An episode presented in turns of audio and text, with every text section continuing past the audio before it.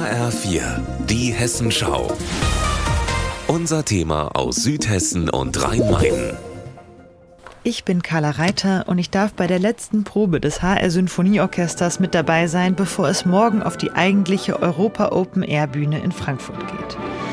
Jetzt haben die Musiker noch Straßenkleidung an und zwischendurch machen sie sich immer noch kleine Notizen auf ihren großen Notenblättern. Die Atmosphäre bei der letzten Probe ist also locker und trotzdem auch schon ein bisschen andächtig.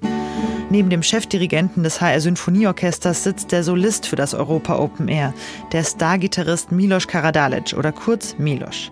Mit seinen langen, lackierten Fingernägeln greift er den Gitarrenhals und schlägt kräftig die Saiten an. Milos Noten liegen verschlossen auf dem Boden, also er schaut nicht in seine Noten, er schaut aufmerksam ins Orchester. Werden Sie auch so aufmerksam zu uns ins Publikum schauen beim Europa Open Air? Es ist ein musikalischer Austausch. Aber ich finde, im Konzert produzieren wir auf der Bühne eine magische Blase. Es gibt dann nicht so viel Raum, um ins Publikum zu gucken. Aber wenn die Musik startet, gebe ich dem Publikum eine große Umarmung und bringe sie in meine Welt.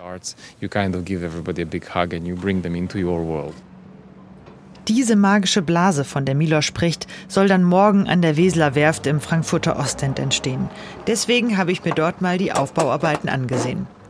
Die Bühne steht schon, die Absperrung des Festivalgeländes und knapp 300 Bierzeltgarnituren, um einigen Zuschauern einen Sitzplatz zu ermöglichen. Alexander Kolb kümmert sich um den Ton beim Open-Air-Konzert. Wie schafft ihr denn hier eine gute Akustik? Also an einer Seite haben wir das Glück, dass wir hier auch eine Wand haben. Da kommt tatsächlich auch so ein bisschen eine Reflexion zurück. Aber ansonsten haben wir da künstlichen Hall sozusagen. Gibt es Effektgeräte, die äh, den Konzertsaal sozusagen simulieren.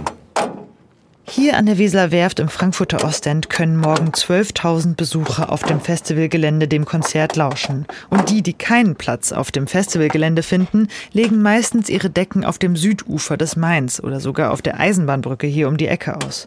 Aber für guten Ton ist dort leider nicht garantiert. Carla Reiter von den Vorbereitungen für das Europa Open Air in Frankfurt.